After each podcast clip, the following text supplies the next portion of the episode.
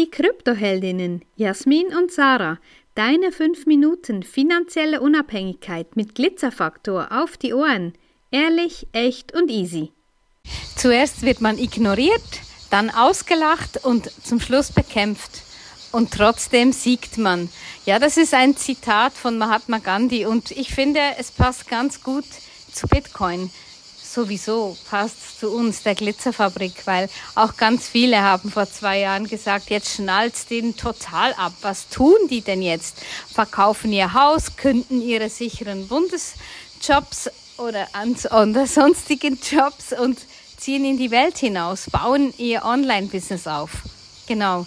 Und da zurückkommen wir gerne zu unserem Online-Business, was wir den Frauen beibringen, was Bitcoin ist, was die Zukunft uns bringt mit digitalen Währungen, mit Kryptowährungen.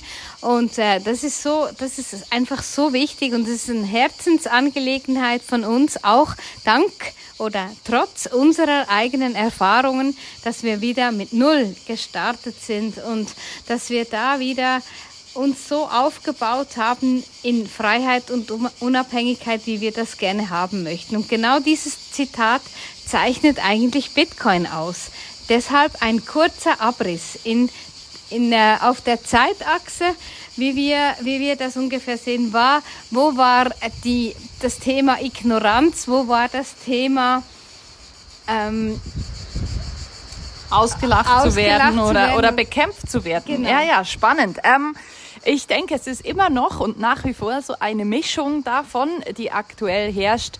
Also zu Beginn war es bestimmt ein bisschen Unverständnis, ja, überhaupt gar keine Ahnung davon, was da überhaupt passiert. Und der Mensch ist dann eigentlich ähm, oftmals ein bisschen, ein bisschen, ähm, ja, verwirrt, weiß nicht so genau, was er tun soll und bekämpft das dann zuerst mal ein bisschen. Und das Auslachen kommt dann eigentlich eher aus der Fraktion, die ähm, verstanden hat oder eben noch nicht so verstanden hat, worum es eigentlich geht und, und lacht über, über die Situation. Ja? Und die Zeit schreitet voran, die Entwicklung und Akzeptanz von Bitcoin auch. Und diese Menschen, gewisse, stehen immer noch am selben Punkt.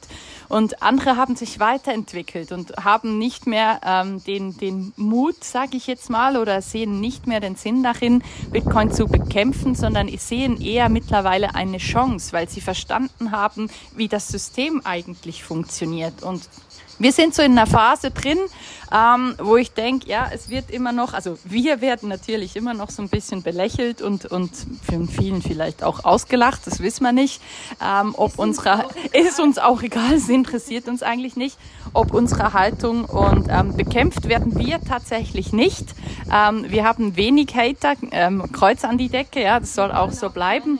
Und ähm, wir entwickeln uns auch natürlich mit der Zeit, wie Bitcoin sich entwickelt und wir werden sehen, wo es hinführt. Aber ich denke wirklich, ähm, Bitcoin hat bereits gewonnen, ja, weil wir sehen, wie sich das alles entwickelt. Mittlerweile sind ähm, die größten institutionellen auf dem Markt sind mittlerweile dabei, in Bitcoin zu investieren. Vielleicht musst du noch sagen, was institutionelle sind. Vielleicht verstehen das nicht alle. Ja, das sind die größten auf dem Markt, die beispielsweise Vermögensverwalter sind, Pensionskassen sind, ähm, Banken sind und so weiter. Ja, das sind die größten, die eigentlich am Investieren sind, die investieren können. Und die haben mittlerweile die Funktion, die Funktion, die Funktionalität, die Sicherheit, die Unabhängigkeit, der Inflationsschutz, die Wertsteigerung und die so weiter, die Dezentralität von Bitcoin verstanden und sind nicht mehr in diesem Modus von Auslachen, Bekämpfen und so weiter, sondern sind eher dabei zu merken und zu verstehen, dass das jetzt die, die Chance der Zeit ist, die größte Chance aller Zeiten, ähm, aus einem Geld ein faires Geld zu machen und was, ja, was der Bevölkerung, was der Menschheit das zurückgibt, was ihnen der Staat bis dahin weggenommen hat. Ja, genau. Und das war ja, das war ja eigentlich so ein bisschen, wenn wir die Geschichte sehen, ja, von den Banken, ja, die Banken, wir haben uns einfach an sie gewöhnt, sage ich jetzt mal ganz krass. Und wenn man sieht, wie die Bankenwelt wirklich da wankt, dass das Vertrauen nicht mehr da ist, dass auch so, dass Menschen ähm, zu verstehen, begreifen, dass sie einfach, wenn sie 100 Franken zur Bank bringen, dass nur 10 quasi ihre sind und die restlichen 90 werden verliehen. Und wenn du jetzt ähm, zu deiner Bank gehst und all dein Vermögen, ich meine, warum steht auch in jeder AGB der Bank, ähm, dass du größere Rückzüge anmelden musst, ja, weil sie dann eben äh, in ihren Investitionen vielleicht Aktien verkaufen müssen, vielleicht sogar Bitcoin verkaufen müssen, um dir dein Geld zurückzugeben. Und wenn man das mal versteht, dann ist einfach so, ja klar, Inflation schützt auch nicht, wenn du dein Geld äh, unter das Kopfkissen legst. Aber eben darum haben wir ja heute in der heutigen Zeit andere Mittel. Ja, das ist, das ist ein wesentlicher Punkt. Also schütze dich, schütze dein Vermögen, ähm, informiere dich. Das, was Sarah sagt, das ist nicht irgendwie ein Geheimnis, was über Generationen verschwiegen wurde. Ähm, das ist Wissen, was man sich aneignen kann. Und das ist nichts irgendwie, was geheim wäre oder so.